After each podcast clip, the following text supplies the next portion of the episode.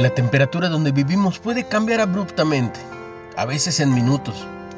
Por eso mi esposa Dan tenía curiosidad de saber las diferencias de temperatura dentro y fuera de la casa. Fanática de los dispositivos, desempacó su último juguete, un termómetro que detectaba la temperatura en cuatro zonas de nuestra casa. Burlándome de su dispositivo tonto, me sorprendió ver que yo también verificaba las diferencias. Era fascinante. Jesús usó la temperatura para describir a la tibia iglesia de la Odisea, una de las siete mencionadas en el Apocalipsis. Aunque era un bullicioso centro financiero, textil y médico, la ciudad sufría sobre un pobre suministro de agua y necesitaba un acueducto para llevar agua desde una fuente termal. Pero cuando el agua llegaba a la Odisea, no era ni fría ni caliente.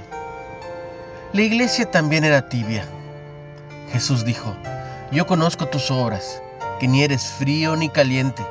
Ojalá fueses frío o caliente, pero por cuanto eres tibio y no frío ni caliente, te vomitaré de mi boca. Puedes verlo en Apocalipsis 3:15. Y explicó, yo reprendo y castigo a todos los que amo. Sé pues celoso y arrepiéntete. El ruego de nuestro Salvador continúa vigente. ¿No eres ni caliente ni frío espiritualmente? Acepta su disciplina y pídele que te ayude a vivir con una fe ardiente. Claro que puedes. Una reflexión de Patricia Raybon.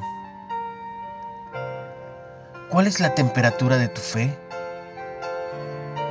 Si tu compromiso con Dios es tibio, ¿cómo puedes orar para procurar amar con más ardor y celo?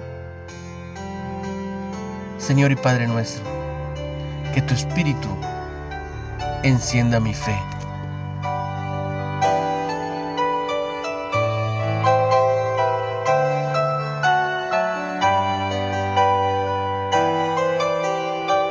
Avívanos, Señor. Comparte el mensaje y recibe mucha bendición. Toda esta en el nombre de Jesús.